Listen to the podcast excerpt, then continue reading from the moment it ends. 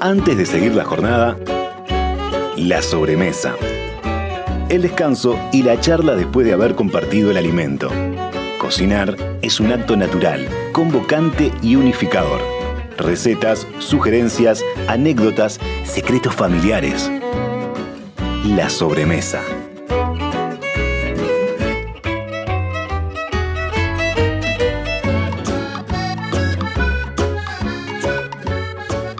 Presenta la sobremesa Productos Gourmet de Alimentos de Ambrosi.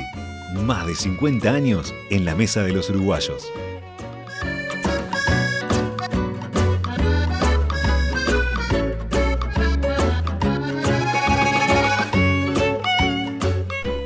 Muy pero muy buenas tardes. ¿Cómo les va? Qué gusto saludarlos de vuelta. Bienvenidos, bienvenidos a nuestra sobremesa. Hoy tenemos más que una afirmación, una pregunta para ustedes y para nuestros contertulios. ¿Se puede leer la historia mirándola desde la gastronomía? Nosotros creemos que sí, o que al menos mirando los platos, el manejo de los alimentos, la conservación de los mismos, las tendencias, uno puede decodificar mucho de sus comensales y de los habitantes de una comarca. Pero veamos qué dicen nuestros invitados a lo largo del programa. ¿Qué les parece? Recuerden, por supuesto, que están abiertas las vías de comunicación. Los queremos escuchar con sus preguntas, con sus inquietudes. Como siempre, 091-525252 para que nos hagan llegar entonces sus comentarios, sus sugerencias también. Bueno, voy a no dar más vuelta y presento a los invitados. Tenemos el gusto de tener a la profesora María Emilia Pérez Santarcieri, mujer de radio, historiadora y entusiasta en cada acción que emprende. ¿Cómo le va? Bienvenida. Un gusto. Bueno, me alegro, yo también. Ah, eh, tenemos también a Cecilia Pérez, escucha crítica, activa, profesora de historia, historiadora y muy amiga de la casa. Sí. Buenas tardes, encantada de estar acá y con esta linda compañía. Además, tanto María Emilia como Gustavo, es un lujo estar con ellos y contigo también. Muchas gracias, Cecilia. Y al doctor Gustavo Laborde también le doy los muy buenas, las muy buenas tardes. Es antropólogo con maestría en Historia y Cultura de la Alimentación. Autor además del libro El asado, Origen, Historia, Ritual. ¿Qué tal? Bienvenido. Muchas gracias. Un gusto, Gustavo, también tenerte por acá. Gracias ¿eh? por la invitación y también agradezco la compañía. Qué, qué linda charla que se va a armar, ¿eh? ¿Saben que desde que empezamos este ciclo hace relativamente poco de la sobremesa, me animo a decir que en todos fue el tema recurrente, ¿no? La historia de tal comida, la historia de tal plato, qué nos dice la gastronomía sobre eso. Así que yo les hago la pregunta y espero que me ayuden a, a- a responder la pregunta inicial, esta que hacíamos como disparadora, digamos, ¿no? ¿Se puede leer la historia desde la gastronomía de un pueblo, de una región, de una época? Bueno, mucho se puede leer. Yo creo que sobre todo sobre economía y sociedad. No entremos a la política, que ya sería mucho. A ver, Y bueno, justamente, lo más lógico es, si, us- si usted empieza a decir que había en una mesa, ya se da cuenta los materiales que se usaban y entonces tiene que pensar de dónde venían y por qué venían. Y después otra cosa, no es lo mismo la mesa de la gente adinerada que la mesa de la gente pobre, ¿no? Este, en general nosotros los testimonios que tenemos son de la gente adinerada, pero tenemos algunos, unos cuantos. Yo le decía a él cuando nos encontrábamos abajo que yo me llevé una sorpresa estudiando la vida diaria en la Edad Media de ver cómo se comían los conventos medievales. Yo pensé que esos monjes vivían con poquito, pero ¿Y? no, austeros. No, ¿no eran nada de austeros. ¿no? Por eso estaban gorditos. Eran al revés, con, con comidas muy opulentas y... Sí, sí, mucho, mucho grano, mucha cosa de ese tipo, ¿no? Por supuesto. Pero no, no eran faisanes como las mesas de los ricos, pero, pero era importante. A ver, Cecilia, Y vos sí, lo ves? detrás de cada de las comidas, está, digo, todo se puede explicar con la historia en realidad, ¿no? Todo, y la comida también. O sea, atrás de, las migraciones de los pueblos, buscando el alimento desde la prehistoria en adelante. se, ve, el, y bueno, el origen, y, es decir, a mí me parece muy interesante, yo, eh, es decir, a mí me interesa muchísimo todo el tema, la culinaria, la cocina, eh, el origen de los alimentos, de, todo, de dónde vienen, pero además siempre hay una explicación, o sea, es decir, cuando se encuentran las culturas, los continentes aportan ingredientes, de dónde, es, o sea, por supuesto que la historia y la antropología, por supuesto también, nos pueden explicar el, origen de, y por qué comemos así, por qué no comemos de otra manera, y por qué siendo un país con una costa tan privilegiada y tanto pescado, comemos, poco comemos carne. O sea, todo tiene una explicación. Acá tenemos al especialista en el asado, que es tan importante. Ah, nos va a contar ahora. Después nos vamos a meter, porque es como un capítulo aparte el asado, ¿no? O sea, tiene que ser un capítulo aparte, me parece, y, sobre la comida uruguaya como tal. Pero sigo con la pregunta general, Gustavo. Bueno, yo voy a llevar agua para mi molino. sí, yo creo que mm, en, en, antropología le llamamos, o podríamos decir que la alimentación es un hecho social total implica, eh, yo diría que casi todos los aspectos de la vida social. Eh, como decía María Emilia, como decía Cecilia, o sea, lo económico obviamente está presente, este, el, mercado, los contactos de mercados a larga distancia, o sea, es decir, el comercio exterior, eh, las clases sociales. Pero yo también creo que no sé si la política, pero sí lo político está eh, profundamente implicado en la alimentación. Claro, claro. A ver, por ejemplo. Em, digamos, eh, en el caso de los países poscoloniales, en particular en América Latina, eh, las definiciones, las primeras definiciones concretas de identidades nacionales se hicieron a partir de la, cocina. en el, el, caso emblemático es el de México. Este, Em, pocos años después de que se aprobara la Constitución mexicana, cuando todavía no existía ninguna otra institución de tipo nacional, no existía el himno mexicano, existían los recetarios mexicanos. Y ahí ya definían este, quiénes se sentaban a la mesa de la nación, es decir, quiénes integraban el cuerpo social de la nación. ¿no? Entonces estaban los criollos, estaban los mestizos, pero no estaban los indígenas, por ejemplo. Y eso en el caso de Uruguay también lo tenemos presente. En, en los primeros recetarios que se publican en Uruguay, en el fin del siglo XIX, hay que, si se hila fino y si se mira... Hay pocos, ¿no? En el caso del siglo XIX hay tres, nada más, que son a partir... O sea, Uruguay es el último de los países que publica recetarios nacionalistas y no lo hace en el siglo XIX, como todos... México empieza en 1830. Pero después todos los países, más o menos a su ritmo, todas las repúblicas jóvenes de América Latina publicaron recetarios nacionalistas. El primero que podríamos considerar nacionalista en Uruguay es de 1904, que es la cocina oriental. O casualidad, que es 1904. Sin duda, sin duda. Y además este, empiezan a imponer una retórica nacionalista en los platos de la, cocina uruguaya, empiezan a, aparecer eh, platos que se llaman al oriental, a la montevideana. Después hay otro recetario que se llama La cocina económica, que lo publicó Ana Lafone de Wilson, ¿no? Este, nieta de Samuel Lafone y casada con los Wilson, este, donde hay un montón de platos que son homenajes también, sobre todo, a los grandes hombres del Partido Nacional. Entonces aparecen los huevos Diego Lamas, las papas Arabia, las, este, yo qué sé, un montón, ¿no? Este, hay también huevos La Valleja, ¿no? sobre todo honra a, los... por eso digo que lo político también eh, está íntimamente implicado y, siempre el sistema político va a definir qué comemos y qué llega a la mesa según las clases sociales, como decía María. Eh, veía, a ver, algunos comentarios de los oyentes. Eh, María Luisa dice, también los hábitos alimentarios marcan épocas. Hambrunas de guerra, ollas populares en crisis económicas, opulencias en tiempos de bonanza. ¿No? a ver, podemos seguir viendo ejemplos en la historia. Eso, eso me parece que sería absolutamente enriquecedor veamos ejemplos donde se ha mezclado eh, gastronomía e historia o que una explica la otra, ¿no? ¿Por dónde quieren empezar? Eh, a ver. Eh, hay un libro fantástico de un medievalista italiano, yo tuve la suerte de estudiar con él, Máximo Montanari, que se llama El hambre y la abundancia. ¿no?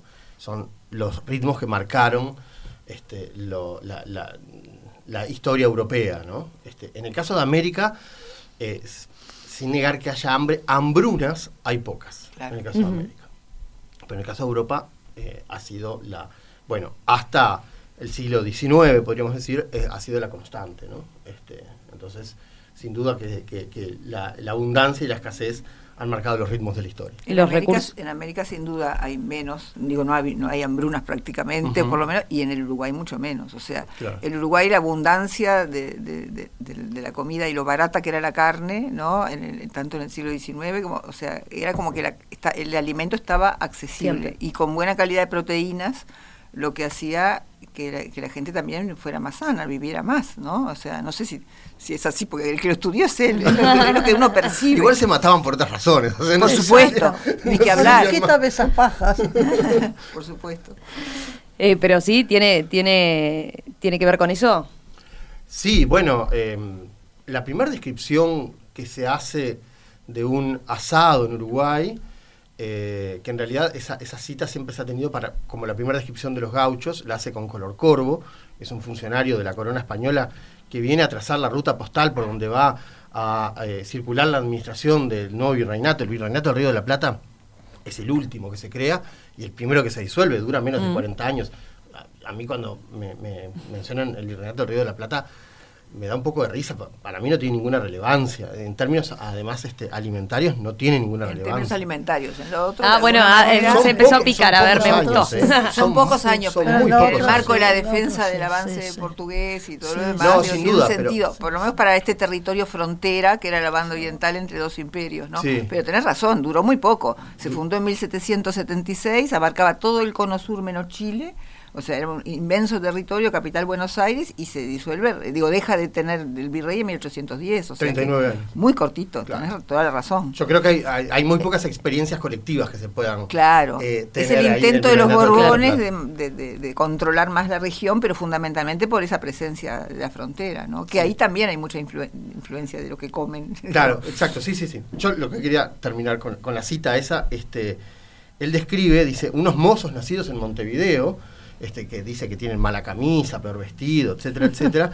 se juntan sin ninguna excusa para ir al campo y dice que atan una vaca, este, le sacan la rabadilla, la pican por el lado de la carne, y la asan mal y media cruda se la comen. Dice así, Hace ¿no? todo el, todo el proceso de la descripción desde, Exactamente. desde el- cómo matan ter- a la vaca. termina esa Sí. cita diciendo que este bueno que los habitantes de la, de la campaña del Río de la Plata este, tienen un acceso enorme a la carne y dice al final venga el gacetero de Londres a espantarnos con la cantidad de carne que se sirve en la mesa del rey ¿no? es decir los gauchos en el Río de la Plata comían mucho más carne que el rey de Inglaterra Claro, claro. Claro. Que la abundancia, a mí me hace acordar las quejas de Ponsonby cuando lo mandan a, a mediar entre la guerra entre el Imperio del Brasil y las Provincias Unidas del Río de la Plata, que iba a Río, iba a Buenos Aires, hablaba con el emperador, hablaba con Bernardino de Rivadavia. Cuando estaba en Buenos Aires se quejaba amargamente de que no se podía hablar buen inglés ni ver buen teatro. Las cartas de Ponsonby dicen que lo único bueno y que el clima cambiaba 20 grados el mismo día, había frío como es el Río de la Plata, pero lo Pero- único que se podía era comer buena carne, es lo que señalas exactamente. Y a ver, eh, ya, que nos estamos metiendo en, en lo que tiene que ver con, con Uruguay en particular, eh, ¿ustedes dirían que con nuestros jóvenes 200 años, yo sé que hay alguno que capaz que hasta le molesta la pregunta, pero eh, ¿es importante, es relevante? ¿Tenemos una cocina nacional como tal? ¿Es importante tenerla? Bueno, supongo que es importante tener siempre un emblema de cada uno de los aspectos de la vida, ¿no? Así como tenemos un, escudo, un himno, pero tampoco no se deben forzar las cosas, porque él es el especialista y dirá, acá evidentemente, primero hoy juntamente conversamos antes de entrar, según la época, usted encuentra estos usos, estos otros usos, estos otros usos. Entonces, ¿cuál es la nacional? ¿Aquella que comían esos gauchos o lo que estamos comiendo ahora? ¿No? Entonces yo creo que hay que hacer una síntesis de todo eso, mejor dicho, ir mostrando y además sobre todo, lógicamente, el aporte Los de toda la gringada que Claro. viene, que eso va a cambiar enormemente la manera de comer. Además le digo una cosa, yo en mi propia vida, cuando era chica vi que se comían cosas de otros países. Hoy parece una gran novedad que vienen los chefs o que hablan por la radio. Dice, ay, ¿cómo esto que lo hacen en Tailandia? No les digo que en Tailandia, pero aquí, yo qué sé, me acuerdo mi padre siempre de broma, cuando mi mamá decía, ¿y hoy qué comeremos? Y, este, y él le contestaba siempre lo mismo. Esperen, ¿cómo era una comida catalana? Bueno, esa comida catalana yo jamás la comí acá, nunca más. Un día en Francia veo que dice eso y entro y lo que ofrecían no tenía nada que ver con lo que mi padre recuerdo. decía. No, con lo, porque además busqué después las recetas catalanas. Porque eso también está la adaptación que hacen Claro, la adaptación, lado por incluso por los ingredientes, Claro, ¿no? Por, esa receta que se traía como inmigrante, pero claro, después encontrarse acá con un panorama que era... mezclas. Los italianos del norte eh, traen el fainá y los del sur traen la pizza y nunca y- los co- y y no- nosotros comemos juntos. Y o sea, No, y todos los del norte. No, digo, los genoveses, lo que... Ahí que- está, o porque sea, hay lugares en Italia que no conocen la alfainá. No, claro, y en el sur de Francia también hay fainá, o sea, porque, Sí, pero hay Pero lugares- la pizza al caballo podemos decir que será auténtica, auténtica. Ah, o porteña también, porque seguramente esa mezcla se dio en Buenos Aires también, ¿no? porque también compartimos mucho, digo, esa, esa pelea. Mm. Bueno, ahí tenemos ese tema también, de quién ¿no? inventó algo, digo, en realidad es la misma cultura y Pero la misma claro, manera de comer y recibimos los inmigrantes de los mismos lados. O sea que, pero yo estoy de acuerdo con lo que dice María Emilia, más allá de que Gustavo dirá, de que la cocina uruguaya, digo, muchas cosas son, son, son en realidad adaptaciones, pero que eh, los platos vienen y, y que la presencia de los inmigrantes es muy fuerte. A partir de la Guerra Grande, la, la cantidad de europeos que, por Montevideo era una ciudad tan europea, y, y- y los europeos nos trajeron la música, las costumbres y la comida. O sea, la, comida es, es- es fundamental, es lo que, lo que nos, somos lo que comemos, como se dice. Pero Pone creo que decía en la primera sobremesa que tuvimos, decía, creo que identificaba tres cosas así como que podíamos tener algo de, de 100% uruguayo. Uno era la caruso, pero Ah, después, y la forma de la torta frita, ni siquiera la torta frita, era la forma de la torta frita. Ni que hablar que quedaba totalmente descartado lo que es el dulce de leche, ni que hablar más allá de la disputa con el Río de la sí, Plata sí. y en y el lados. chivito, y el chivito que dicen que se inventó. Bueno, acá, pero- el chivito, el chivito. A Eh, ver, yo Gustavo. me quedé con la pregunta. No, pero, pero la pregunta, sí, sí, porque ahí se venía, se venía la ahí se venía Hay- la, polémica, ¿no? hay de Una mesa. diversidad de platos. Claro, sí, sí, sí. sí. Este, primero, em, preguntaba si era necesario o si tenemos una cocina este, na- eh, nacional o uruguaya. Los recetarios de- en el siglo XIX fueron un reflejo y una función de la construcción de las nacionalidades. Eh, yo diría eh, en, en- en todos los países postcoloniales de América Latina, pero también lo vamos a encontrar en la India, por ejemplo, ¿no? Claro. Eh, y em, lo que buscaban era, digamos, una cohesión interna, podríamos decir, ¿no? Eso- esos, esos recetarios tenían su, su- estaban dirigidos a los habitantes de eh, el país, ¿no? Em, y definir la singularidad de esos pueblos, que eran muy parecidos entre sí. En América Latina es un, es un caso muy notorio. Eh, teníamos que distinguirnos. Em, eso es en el siglo XIX, pero en el siglo XXI, y me- la- la- como, como lo preguntaste fue lo que me lo sugirió, necesitamos tener, bueno, lo que, lo que va a pasar es que las cocinas van a ser una necesidad turística para atraer eh, al destino turistas. Es el caso de la cocina mexicana, el caso de la cocina Peruana, peruana, claro. y ni que hablar de la francesa o la tailandesa, que son, este, ¿Te sobre gustó todo, lo de Tailandia? Pero es que Tailandia justamente es el país que empieza con una con un concepto que se llama gastrodiplomacia, que es este por el lado de la diplomacia blanda tratar de atraer turistas, ¿no? Este a partir de la De de la cocina. ¿No? Entonces, por eso eh, en Tailandia surge este, este, este movimiento de la gastrodiplomacia, que después va a ser muy utilizado por este, los diferentes países. La marca País de Uruguay también la utiliza. La- los vinos, la carne, claro. ¿no? O sea, eso- entonces, eh, responden a necesidades históricas diferentes la definición de las cocinas. Lo que pasa es que además hay como dos movimientos ahí en ese sentido, hay como dos movimientos eh, que, que pueden ser contradictorios, pero que quizás eh, permanezcan, ¿no? Por un lado, la, la- la globalización y lo que nos permiten hoy los medios tecnológicos hace que la cocina, eh, o sea, uno puede, si quiere, hacer un plato de el país que prácticamente Sí, se le ocurra, ¿no? sí. Pero por otro lado está esa necesidad de, de diferenciarse y de, y de rescatar esos sabores. Sí, ¿no? lo que pasa es que también, eh, De- como el, turismo, origen, entonces- el- la, la nueva tendencia del turismo es este, a la experiencia única. El turismo ahora es experiencial, sobre todo. Entonces, lo que busca es que lo que comas en un lugar, más allá que lo puedas reproducir después cuando llegues a tu, a No será a tu nunca casa, igual. no será nunca igual. Claro. Es la experiencia repetida. Porque es como lo, lo viviste ahí. Claro. Chau. Pero por otro lado, esa idea de este, cuáles son los platos uruguayos y Grompone diciendo estos son los platos uruguayos, a mí me parece este, que está mal enfocado el asunto así. Sí. A ver. Porque, claro, porque este, mm, yo lo respondía en la pregunta que nos mandaron, ¿no? A mí me perturba cuando me preguntan, ¿hay cocina uruguaya? Bueno, ¿alguien, ¿alguien me duda? gustó, me gustó esa, esa respuesta que nos mandabas eh, Claro. en la previa. Me Hay- perturba la pregunta. Claro, ¿Alguien duda sabía. sobre la existencia de el teatro uruguayo, la literatura uruguaya, el fútbol uruguayo, la pintura uruguaya? ¿Por qué la cocina? ¿Por qué, la, por qué en el caso de la cocina sí nos trae problemas? Está ¿no? buenísimo, es cierto, porque todo lo otro también tiene influencia Tiene europea y de to- todos La lados. lengua. Eh, Seguro. Y ahí no se nos ocurre, ¿no? No se nos De ocurre decir, dudar. no, no tenemos. Yo creo que porque la cocina es como el último lugar de un paradigma que hace más de medio siglo que está superado por la antropología, que es el difusionismo. Tratar de explicar este, las cosas a partir de un único centro, además de origen. De la- de- de- ¿no? Esto, ustedes lo conocen mejor que yo, Mark Bloch lo planteaba en el mito de los orígenes. ¿no? Este, él dice, eh, el origen no explica el desarrollo de las cosas. Claro. Una bellota no es un roble, no es una encina, ¿no? Es- una cosa es la, la semilla y otra cosa es el árbol. Para que se desarrolle el árbol tiene que haber otras condiciones, de suelo, de clima, etcétera, ¿no? Lo mismo pasa con la cocina. Entonces, eh, me parece, porque, por, por ejemplo, ningún francés, español o italiano se va a preguntar de dónde es el vino. El vino, para empezar, es, si quieren hoy, en términos de nacionalidades, es iraní, pero su desarrollo se va en el Mediterráneo.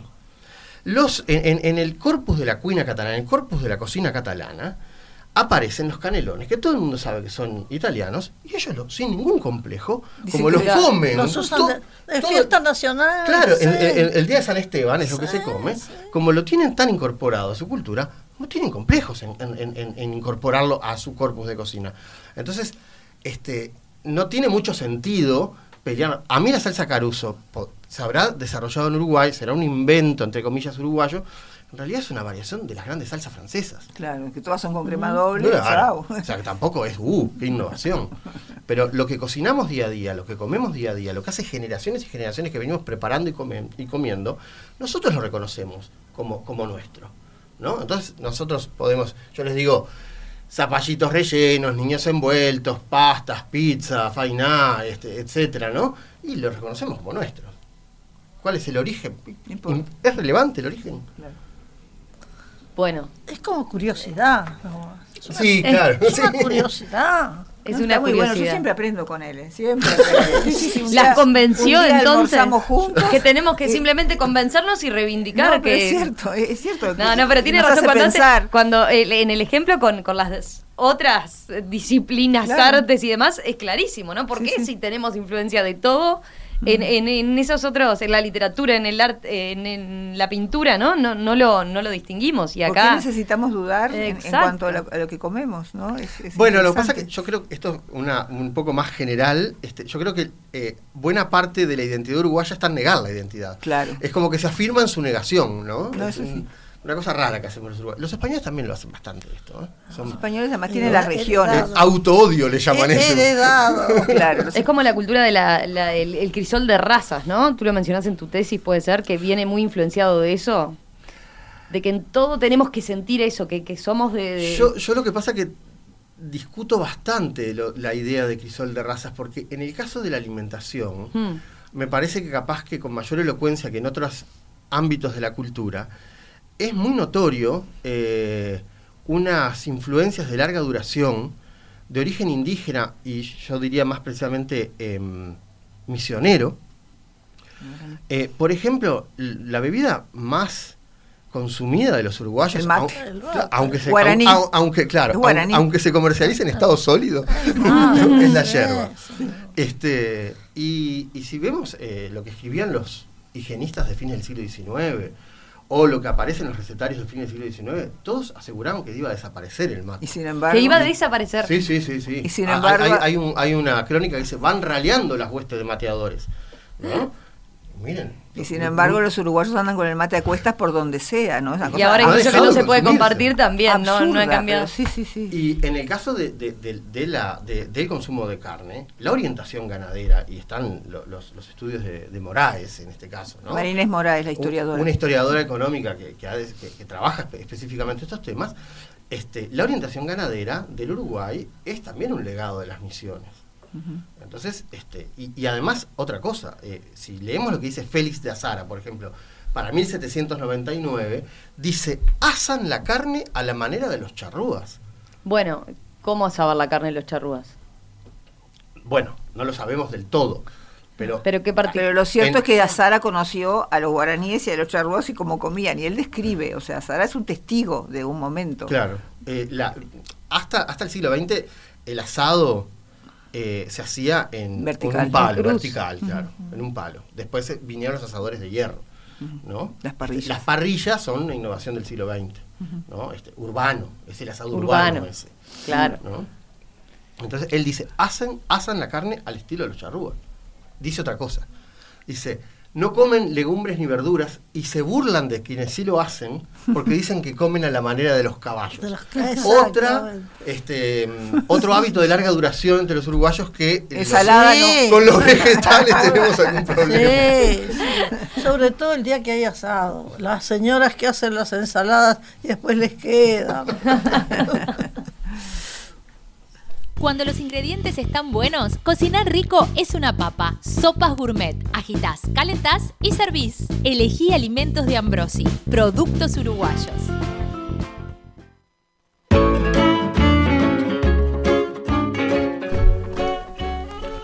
Ya seguimos en esta sobremesa, en esta preciosa sobremesa de hoy que está dedicada a la historia detrás de los platos.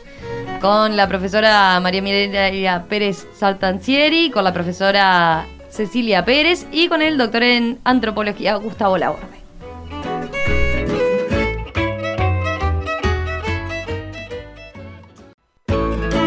Estás escuchando La Sobremesa. Este viernes, hoy, la sobremesa se puso en modo histórico.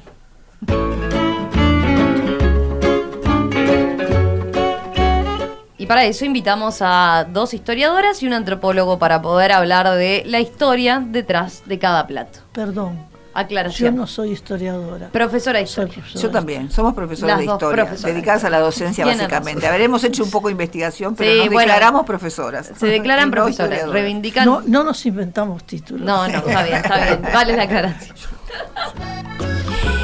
Cecilia Pérez Mondino, María Emilia Pérez Santacieri y Gustavo Laborde son nuestros invitados en esta sobremesa, hoy aquí en los estudios de Radio Mundo. ¿Se puede leer la historia de un pueblo, de una región, de un país a través de su gastronomía? Esa era la pregunta disparadora de esta sobremesa y que les planteábamos hoy más temprano. Veía algún mensaje, ¿se acuerdan que decíamos, bueno, acá claro, las hambrunas en América Latina en general no, no, no pesaron, ¿no? María Luisa apuntaba, decía, la hambruna de la Primera y la, segura- y la Segunda Guerra Mundial fueron determinantes en múltiples casos de migración europea hacia el Río de la Plata. Por ahí le encuentra la vuelta, ahí se podría ver. No solo de las guerras, digo, las, De, las la, migración que siempre se digo, dio, ¿no? La gente que se, ve, se va la, es por... la por- crisis de la papa en el caso de Irlanda. ¿qué te parece? Eh, O sea, en 1848 es toda una época de hambre. La crisis en Irlanda, también, que todos los que se van a Estados Unidos, digo, Sí, siempre sí, hay sí, sí. este Siempre. Pero marcó de alguna forma la migración por la, eh, de, de- de la Primera y de la Segunda Guerra en cuanto a eh, el hambre, por decirlo, a ver, venían con, con obviamente con muchas más necesidades y con... Pero no vino tanta gente. Sí, no, pero de cualquier Tampoco. manera hay Sí. testimonios. Yo me acuerdo de aquel pintor Sarlos, ¿te acordás? Sí, cómo no. Sarlos De origen que- húngaro, Ahí familia. está. Él vino con su madre y una tía, o dos tías, no sé.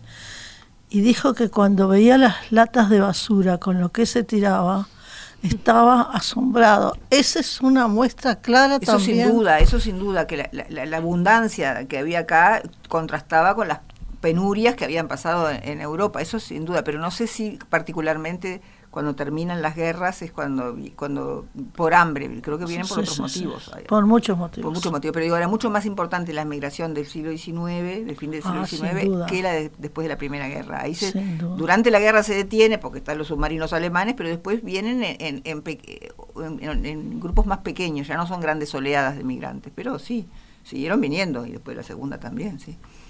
Después teníamos preguntas en torno al asado. A ver, por ejemplo, formas de- de- del asado. Recién describías la de, la de los charrúas, Gustavo, ¿no? Eh, Bueno, ¿no? describía lo que decía Azar. lo que decía Azar de cómo veía que lo hacían los charrúas. Pero Sara no decía cómo, decía que, as- que asaban como los que charrúas. asaban como los charrúas. Claro. Eh, pero después, ¿qué, qué podemos, qué, qué se sabe en torno a las, las diferencias? Está claro lo que decías en, en- en Montevideo, ¿no? El asado urbano con el parrillero ya más. Pero, por ejemplo, ¿siempre fue asado con cuero en campaña? Eh, ¿qué, qué tipo de, de, cortes se buscaban? ¿O cómo era el- se hacía todo? Mm, A partir, o sea, básicamente lo que disponemos son de crónicas, ¿no?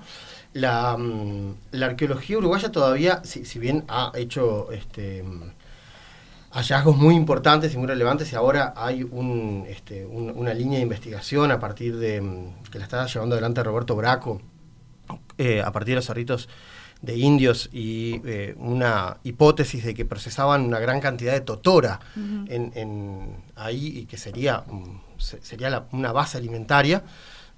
Todavía no tenemos demasiada información. La arqueología es una, es, es una disciplina muy cara, muy costosa. Eh, la prehistoria uruguaya además es muy amplia, o sea, lo- los charrúas eh, son una partecita, ¿no? Pero hay muchos miles de años para atrás y muchos y muchas otras este, grupos que habitaron nuestro territorio. Eh, lo que tenemos son crónicas del siglo XVIII, muy poquito al, fi- al final, y del siglo XIX. eh, y lo que describen es eh, más o menos lo que nosotros conocemos, es decir, por ejemplo, lo, lo que dice con color corvo, este, que, que le sacan la lengua. Imaginemos, esas son vacas que son vacas alzadas, o sea, son animales salvajes, ¿no? este, no son esos Hereford No, no, gorditos no. que vemos en, en El ganado criollo. Claro, ganado ese ganado criollo, flaco, está. buen cuero, pero Claro. con carne más, Claro. más fibrosa. Sí, hay, hay un rodeo que se mantiene en la fortaleza de Santa Teresa. Sí, cuando las, las exposiciones rurales del Prado siempre alguno traen. Yo he buscado con mis alumnos ver ganado criollo, a ver cómo era, porque es más chiquito, Claro. ¿no? es, es diferente. Los cuartos traseros son, son huesudos, flacos, Sí, no sí, son claro. esos, no son esos animales este, que en realidad son producto de la, De la del desarrollo genético ¿no? y, y- y ganadero. Este, mm, entonces, imaginemos, ¿no? Este, eh, son animales además duros, ¿no? No son tampoco. Entonces, lo que cuentan las crónicas es que a veces le sacan la lengua, otras veces el matambre, a veces la rabadilla. eh, pero claro, si eh, tenés solo un cuchillo, ¿no? Este, para despostar un, un animal de esos, necesitas sierras, hachas, etcétera, ¿no? O sea que este, esas eran las piezas más accesibles para los gauchos.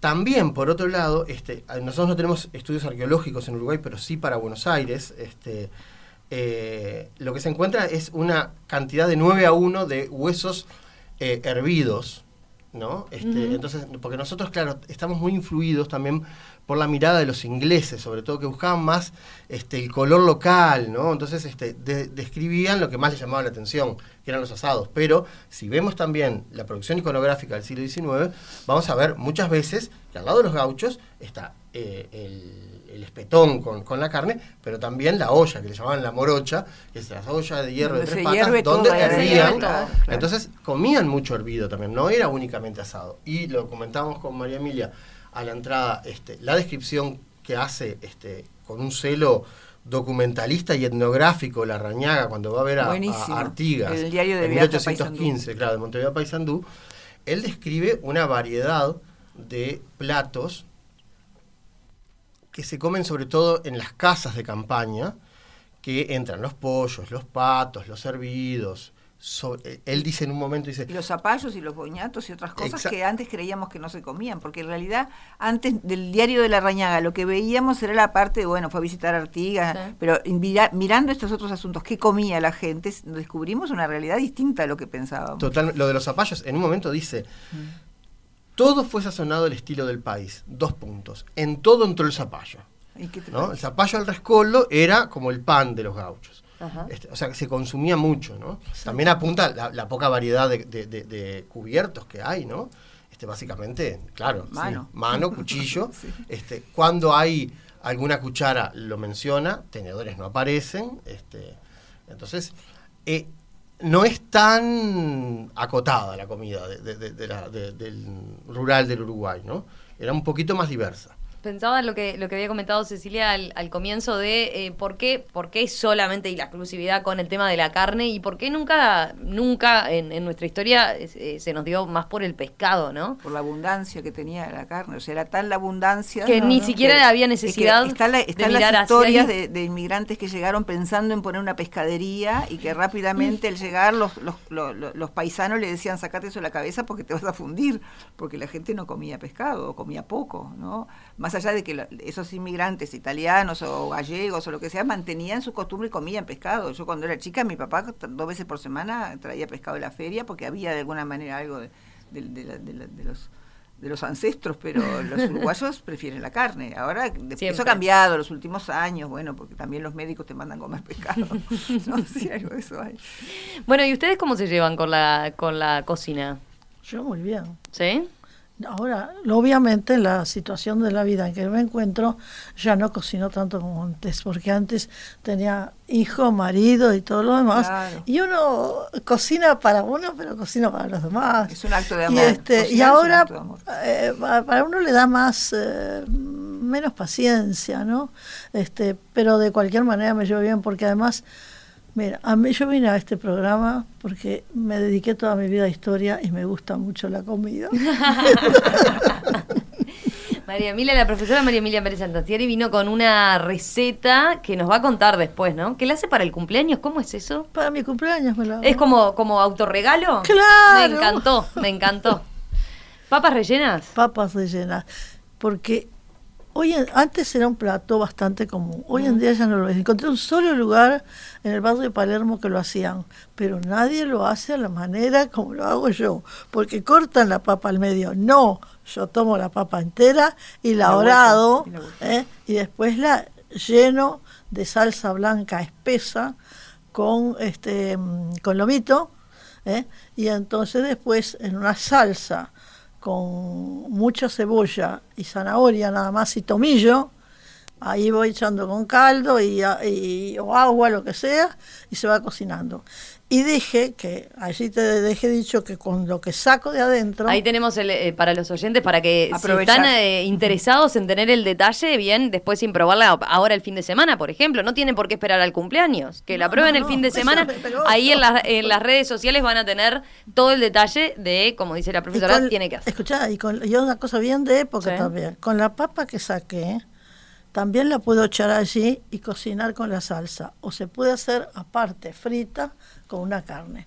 Pero una cosa que yo no puse ahí, y que es verdad también, que la crema, la salsa blanca bien espesa, lo que me sobraba también hacía croquetitas. Ah, se Y aprovecha. las croquetitas, escucha, cuando yo era jovencita, mi niñez, y tú ibas a los casamientos y en todos los casamientos Siempre. lo típico eran las croquetitas. ¿Sí? Las croquetitas volaron, ya no existen más, pero eran deliciosas. Pero vas a España y está lleno de la croquetita por todos lados. Sí, pero acá, acá no, pero acá, Acá no, no, acá era lo sí. típico. Unas croquetitas pequeñitas de salsa blanca con lomito. Eh, Cecilia, en tu caso, ¿cómo te Eh, llevas con la cocina? A mí me encanta, yo es una Fanática. mis, mis Es una gran cocinera. Sí, a mí me gusta mucho cocinar, eh, eh, dar clase de historia y cocinar son las dos cosas que más me gustan. Y cocino todos los días, no tengo ninguna pereza. eh, es decir, creo que es más lindo cocinar para otros, que es un acto de amor realmente la, la cocina, pero yo cocino para mí sola sin problema ninguno. Y mañana, digo, yo cocino todos los días, me gusta inventar, crear. Es decir, este, sí, me, me gustaba. Lo que pasa es que la pandemia lamentablemente nos ha cambiado a todos mucho la vida, ¿no? Yo siento mucho esa falta de, de- de los amigos viniendo a comer, porque yo ¿Te gustaba hacer como el, el ritual de, de tenía unos que venían todos los martes, o sea, todos los martes eh, ya sabían que venían a comer a casa. ¿Y todos los este, martes le hacías un plato distinto? Sí, sí, y además a mí me gusta hacer esa- esos inventos que yo cuento ahí de, yo le llamo temáticas, o sea que si hay Claro. una amiga se fue y le hice comida peruana, Perú le hice un ceviche y le hice una causa limeña. Como para Y que ya se fuera Y otros ambientando. que se iban de viaje a Italia les hice comida toscana y yo qué sé, y a mí me encanta eso de inventar y de, de copiar y bueno, y, y cuando uno viajaba en aquella vida, como yo decía que teníamos antes, yo me traía siempre recetarios y este, o sea, libros de cocina típica de los lugares este, todo el tema. Y, y, y sí, y yo prefiero comer lo que cocino yo. Pocos lugares me gusta ir a comer. Porque, salvo Sabarín, que, Sí. que- que a los dos los he llevado, Sí. este, porque ellos van con la naturaleza. A mí me gusta mucho eso de que, cuando pues yo te puse que la, la, la pizza de berenjena es de verano, porque la Ah. berenjena y el tomate son de verano. Ahí te adelantaste, No es que ahí, no- ahí tenemos la receta no es que de no los puedas conseguir, pero, pero en realidad la berenjena se terminó ahora. Yo como compro las granjas orgánicas, ahora ya no hay berenjena, son las últimas y ya está. Y el tomate seguimos teniendo porque es invernadero y todo, pero en realidad no tiene el sabor que tiene en febrero el tomate. Entonces, bueno, este, ese lugar que, que yo los invité a los dos a comer en algún momento, van con la naturaleza. No solo por un tema de, de ahorro, de que es, es lo que abunda y que es más barato, sino también por un tema ideológico, de que tenés que ir. Entonces, bueno, eh, de los pocos lugares que, que voy, acá en Montevideo, y después tengo otro en Solís, que es un restaurante armenio que me encanta, y después para de contar, no voy a ningún lado. Ha aparecido, creo, en algún comentario. ¿Cómo es el, el nombre del Garni. restaurante? Garni. Una maravilla. Garní, así es, con comida del Medio Oriente, son armenios, cocinan muy bien, el mejor hummus es el de ellos, lejos, o sea, sí, sí. Bueno, ¿y la receta? La receta de la pizza. La receta es una receta que me... o algún algún pique así que tengamos que tener. Después los ingredientes aparecen después en. Es, es- en realidad es una amiga hace años, me, me dijo que la hacía y yo la empecé a hacer cuando mi sobrina era chiquita, que le gustaba la berenjena, porque no te creas que los niños después te dejan de comer las verduras. O sea, y es muy fácil y... y Lograr que a un niño y- le guste la berenjena es, es un éxito total. hasta los que- 5 o 6 años, hasta que van a la escuela, después empiezan a ponerse macacos los niños, con, los, con los gustos. Pero es, es, este, es muy sencilla y es riquísima, es riquísima. Y no tiene masa, es solamente la berenjena, la cebolla, el tomate crudo, y después cuando, después de 40 que se puso marroncita la berenjena que está cocida, ahí le pones orégano y unas tiras de mozzarella, si es mejor, mozzarella de verdad o si no. Y ya está. Buenísimo. Gustavo, ¿cómo te Eh, llevas con la cocina? ¿Cocinas o no? Sí, cocino, me- yo vivo solo, me cocino dos veces al día, por lo general, la- el almuerzo y la cena. ¿Y lo disfrutás o, o es bueno, ta? Porque tenés que Sí, lo hacerlo disfruto, sí, sí, sí. sí. No, no, no me pesa. Y tal, tengo barras de amigos y bueno, por lo general me recae en mí el cocinar. ¿Sí? Sí, sí. eh, plato así exitoso, más exitoso, más solicitado Mm, por la los amigos amigos? sí son o los asados o, o los platos de olla, ¿no? Este, Un- la ¿qué, un última que hice fue una fabada. Una Ay, fabada. qué rico. Sí. A- Al estilo asturiano con... Pero las fabas no las conseguís. ¿verdad? No, no, no. Lo Las, hiciste las con de- habas, No, no, lo hice con porotos. con porotos. Lo hice con porotos. Eh, allá tienen, Porque en España hay unas que son las del barco, que son unas grandotas así, son en de septiembre, que es la época de las habas de acá, que no son las habas de allá, Ujú. y- pero nada que ver las, la fabada hecha con, la- con las habas verdes, es Claro. otra cosa. Sí, no, y tampoco mm, no, no está la cona y un montón de cosas Sí, que claro. son difíciles Ay, de la encontrar. con, qué rico. Pero este, tengo un amigo carnicero que me provee de, de buen género, como le dicen Ah, eso me- España. esos datos quiero. Eso Sí, siempre es no, bueno tener un buen amigo Sí, carnicero claro, que es fundamental. Eso es lo que decía este, el primer crítico gastronómico de Uruguay, este, Hugo García Robles, decía, hacete amigo del carnicero. tiene los mejores piques. Y después eh, en el asado, punto de la carne. Y yo este, soy mm, Porque hay como, los gauderios. A puntos. Medio crudo se la como. Ah, bueno. Jugoso. medio crudo. Sí, sí. Bien, los que saben dice que es, es como hay que. Creo bien. estamos como volviendo. a- creo que antes este, le daba repelús a los uruguayos que hubiera. Sangre. Que no es sangre, pero bueno. sí. Juguito Es- rojo. Sí, el juguito Sí, rojo, sí, ahí sí, está. sí, sí, sí. Este, pero creo que ahora, eh, en realidad, hay un proceso de gourmetización que es, por lo menos, eh, bastante global, ¿no? Entonces, a partir de los 90, eh, y creo que, bueno, Uruguay también entró en eso y, y ahora ya tenemos una visión más crítica de la, digamos, comemos con una visión más crítica, ¿no? Este, buscamos mejores ingredientes, que sean, que sean de temporada. Pero a nosotros el proceso de gourmetización, como dijiste, nos llegó bastante después, ¿no? Que no, que- ¿No lo ubicás que en los últimos 10 años? No, no, no. ¿Más para 90 atrás? ya. No, en los 90. sí. ¿Sí? En los Ahora 90 que era empiezan, empiezan a llegar eh, cocineros de otras partes del mundo que, que antes habían llegado, en los 60 o antes, Pero en los 90 empezamos a conocer la pizza redonda de los italianos, que no necesariamente tiene que tener salsa de tomate, que arriba puede llevar este, berenjena, rúcula, esas cosas son de los 90, no, la- no las conocíamos antes. Este, No conocíamos ni la rúcula. vamos No conocíamos la rúcula. La sí. rúcula. Y después le poníamos a todo. Cuando descubrimos la rúcula, le Claro. poníamos a todo No, porque rúcula. además es un- es un- crece con mucha... sí, sí, es muy eh, fácil. entonces, este, sí. em, pero sí, es a partir de los 90 eso. Los viernes, después del mediodía, la sobremesa.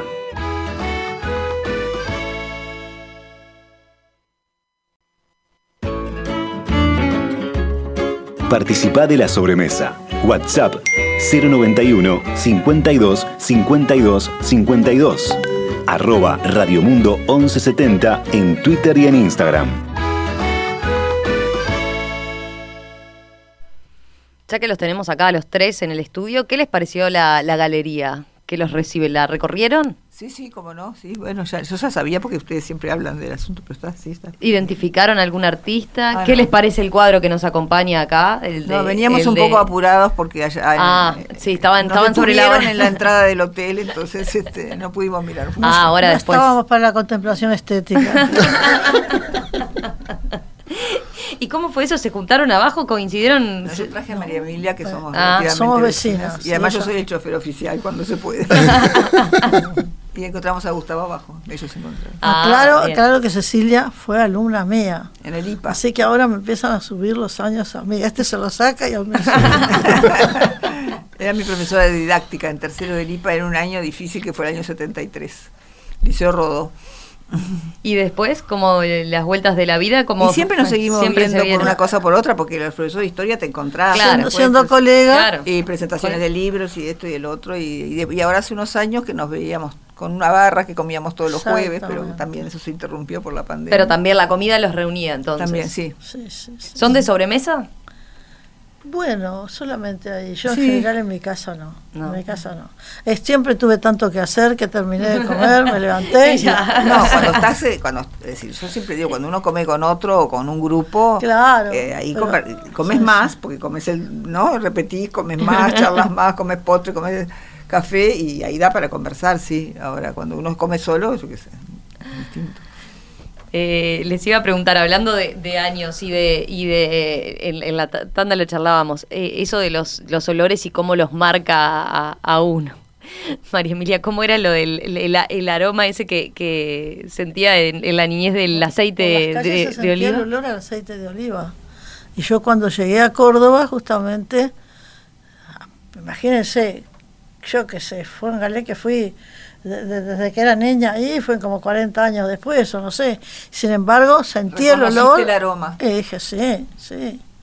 ¿Y por qué se había interrumpido? El, por, ¿Por la guerra decían? Claro. El, eh, o sea, porque lo damos como un eh, nuevo boom de, de los últimos años Porque, del aceite porque de antes oliva. no, pero- no se hacía Bueno, aceite de oliva acá. Claro, el aceite- Claro, ahora se eh, es- olivos, tiene, tiene sea, esa, esa es gran ventaja, cambio. ¿no? Eso es un cambio, Eso es sin un duda. cambio y además es muy bueno el aceite uruguayo, es excelente Sí. y hay una, Una variedad de gente que- impresionante. pero este antes era solo importado, se importaba de España, Y ahí fue cuando se fundamentalmente, de el Italia, de- y después se cortó cuando la guerra y además después acá vino también todo un periodo en que se trataba de fabricar acá todo lo más posible. Sustitución de Claro. Sustitución de importaciones que se da en toda América, pero y en el Uruguay particularmente en el segundo vallismo, ¿no? después de la guerra, este, entonces bueno, se empezó a fabricar, se- se- el, el segundo vallismo fomentó lo que se llamaban cultivos agroindustriales, que era plantar cosas que fueran materias primas para la industria. Se su- se subsidiaba a esos agricultores para que plantaran, es- entonces ahí ap- aparece el aceite de girasol, de maní, de lino, en fin. Hay un, un recetario que mandó a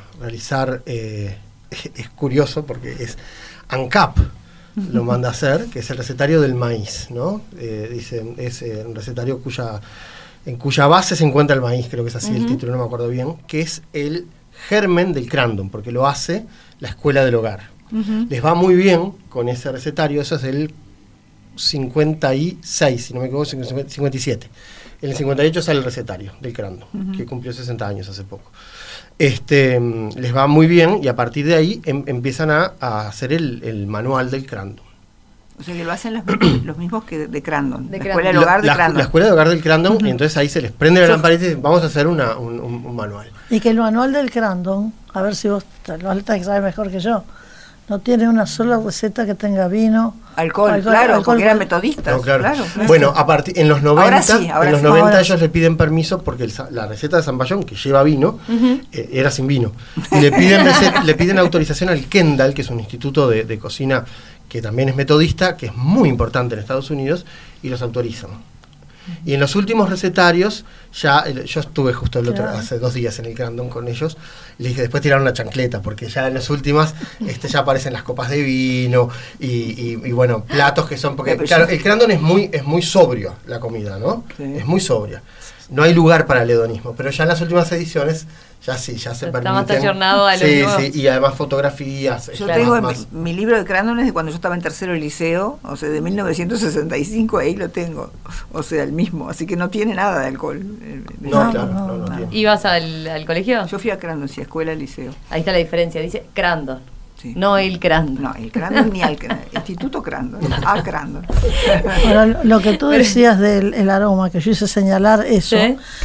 tiene un componente mucho mayor que lo que pensamos en la Sí, comida. claro, ah, ni que hablar. Y este, y por ejemplo, fíjate, em, ella mencionó uno de los restaurantes que le gusta. Yo voy a mencionar otro que me gusta a mí, que es su bar. Yo Somos entré. dos. Somos maravilloso. mucho más que dos. Porque su bar es, es- es bien uruguayo, como dice. Sí, Mira, sí, sí. ahí yo siempre iba y comía unos pasteles muy ricos de, yo qué sé, eh, de atún, de esto, del otro. Un día caí en jueves. ¿Para qué? Abrí la puerta y dije, el olor que había en mi casa cuando hacían pasta, el olor al tuco, delicioso. Y Sí, los aromas son fundamentales. De ahí en más los jueves es, es una fija. No, no, no, no, no, siempre no, porque si no, porque hay razones de, de extensión cultural que... que no- eh, Apadurai, que es un, antropólogo indio, eh, que mm, en la antropología es el, como que el que inicia los estudios sobre alimentación y en particular sobre los recetarios, con un artículo de los- del año 1988 fantástico, que es la base de todos los que hacemos esto, eh, a eso le llama el dispositivo prustiano, ¿no? Es Claro. el olor que te dispara y te Ah, lleva a tu... Qué, qué verdad, Qué verdad, qué verdad. ¿Y cuál es en su caso? Cecilia y, y Gustavo no lo dijeron. Eh, ¿Cuál? ¿El olor? Sí. El olor a comida. No, mi no lo casa- asocian mi madre a es algo, Mi madre es nutricionista, entonces eh, Ah, bueno. tenía una variedad Ahí de, le sale. de- Claro. Sí, sí, sí. Mi padre bodeguero, además. Entonces Ah, está. bueno, está completo. Completo. Está completo. No, no sé, yo no sé. Este, yo eh, en Crandon también teníamos curso de nutrición. En segundo de liceo teníamos un curso de nutrición. Y yo desde ese entonces tengo eh, incorporado eso de que es más sano a la plancha que frito, o que la harina integral y no la blanca. Eso lo tengo y he te- sometido a todos los que vivieron conmigo a mi, a mi manera de comer. Pero en eso, en eso, ¿cuánto te marcó en, en tu gusto por la cocina también? No, Eh, yo eso en, cocinaba, en yo ya Crandon. cocinaba de niña. Ah. Porque mi mamá murió cuando yo era muy chica y en mi casa, bueno, estaba mi abuela, pero venía una tía los sábados y hacía ravioles caseros y yo aprendí con ella a mirarla. Hacia mí me gusta, siempre me gustó la cocina. Yo cociné desde niña, pero Crandon nos dio también, o sea, el año Claro, porque digo, en aquel momento Crandon fue recontra pionero en relación a lo que a lo que hoy, que hay, hay algunos colegios que de empiezan a mirar más En en, primero de liceo tenías una- o sea, aprendías a hacer escones y cosas así, y, y en- y te, y te cosías el delantal. Y en, y en tercero, ese delantal lo usabas en tercero, tenías todo el año una materia que era economía doméstica, donde aprendíamos a cocinar todo. Y, te- y al final tenías que servir el menú completo y invitabas a los profesores y a los varones a Y comer. son pioneros también en, en enseñarle a los varones. A los varones Claro. también. Sí, sí, sí, sí. Eso es Sí, sí, sí, sí. él. Es algo que yo no entiendo cómo no forma parte de la currícula. Bueno, yo a mis por lo menos alumnos- liceal, no sé si sigo- escolar, pero liceal. Sigo dando clase, yo le digo a mis alumnos que no sean inútiles y aprendan a cocinar, que poder cocinarse, que te van los padres para afuera y no te puedes arreglar solo, no puedes hacerte un huevo con arroz, o sea, Claro. es, es- Sí, tiene impacto no solo en la salud, sino también en la autonomía. ¿no? claro, a eso me refiero. Bueno, Gustavo, nos falta tu receta, ¿no? Bueno, sí. sí. Nos, nos quedó pendiente. Antes, si no, vamos a, a tener que cerrar el programa sin la receta. ¿Con qué viniste? Eh, una, la única receta que inventé. sí, sí. De autoría. De, Es de mi autoría. Es así. Sí, sí. Eh, eh, es un conejo que le- no sé, no sabía cómo poner, puse a mi manera, yo qué sé. Este, es un conejo porque yo un día comí en Siena un conejo a la rabiata que me voló la cabeza, que me encantó. Y después, eh, yo estaba estudiando en ese momento ahí, y después este, me fui a Barcelona a estudiar y la fui como españolizando. Entonces primero, este, bueno, la, la- la- era, la versión original era con, con olivas y, y un, y ajo, ¿no? Como muy picante además, con, con guindilla. Y luego este, le agregué jerez, que es muy español, y después la catalanicé con los piñones y las pasas de uva, que es una, una mezcla muy catalana. Por ejemplo, las, las espinacas a la catalana son con, Con pasas pasas de uvas uva. y, piñones. Acá son muy caros los piñones. Acá pueden conseguí sustituir- piñones, yo te iba a decir, se pueden sustituir tranquilamente por las, Almendras. eh, por unas almendras, este, pero es bastante sencilla de, de- de hacer. Este, y lo bueno es que tiene como... Yo te iba a preguntar muy- cuánto, cuánto te lleva. Ah, No. 20 minutos. ¿Sí? Ah. Eh, es muy salada, eh, también es dulce, también es picante, entonces y tiene el un umami. carnicero que te da, con, que cons- conseguís ¿Eh? el conejo con un carnicero también. consigo, te paso el dato Sí, después. ¿Con ese amigo carnicero? Consigo, sí, sí, sí. Se puede sustituir por pollo también, ¿eh? Se puede sustituir bien por pollo. Lo que pasa que en, en España el conejo es muy, muy accesible y es, Sí. es- además es una car- carne eh, sobre todo muy consumida por los deportistas, es muy valorada por su bajo Claro. nivel en colesterol. Claro, claro. Acá también somos mm, medios, todavía estamos No tenemos demasiada diversidad de no carne tenemos, nosotros, ¿no? Eh, En, en la ciudad. En el campo acceden a otros, a otras, a otros animales.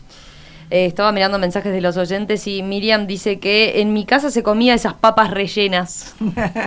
De- y- La del cumpleaños de María Emilia. eh, porque tenían pan con perejil remojado en leche Por eso, pero y la papa restante eh, en el con salsita de tomate donde se cuecen.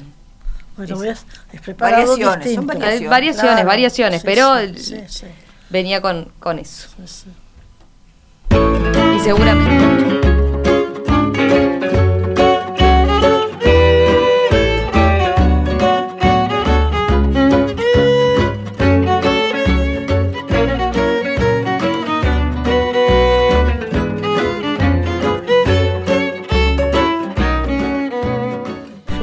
Bueno, señores, llegamos al final de la sobremesa. La verdad que ha sido un placer, ¿eh? Ha sido un placer tenerlos por acá. Muchísimas gracias. Nos quedaríamos rato charlando. Retomamos en cualquier momento. Nosotros para hablar de, de otros. Nosotros Sí, ustedes siguen, ahora van tranquilamente, miran la galería, se ponen... Reencontrarme con Gustavo, que hacía tiempo que no nos veíamos por culpa de la pandemia. Bueno, con María Emilia y con No, y Cecilia, quiero decirlo porque es como una especie de hada madrina. Yo cuando volví al país este, me ayudó mucho. ¿Sí? Sí. Bueno. ¿Sabes por qué nos gustó tanto? Porque el tema era muy sabroso. Bueno, la verdad un placer, ¿eh? Gustavo Laborde, Cecilia Pérez Mondino, profesora María Emilia Pérez Santancieri, Sartancieri. Le dije mal siempre, Sar Santarcieri. Arqueros santos. Arqueros Santos. Bueno, la verdad un, un placer, ¿eh? Gracias. Muchas gracias. Nos reencontramos pronto. No, gracias a ti. Yeah.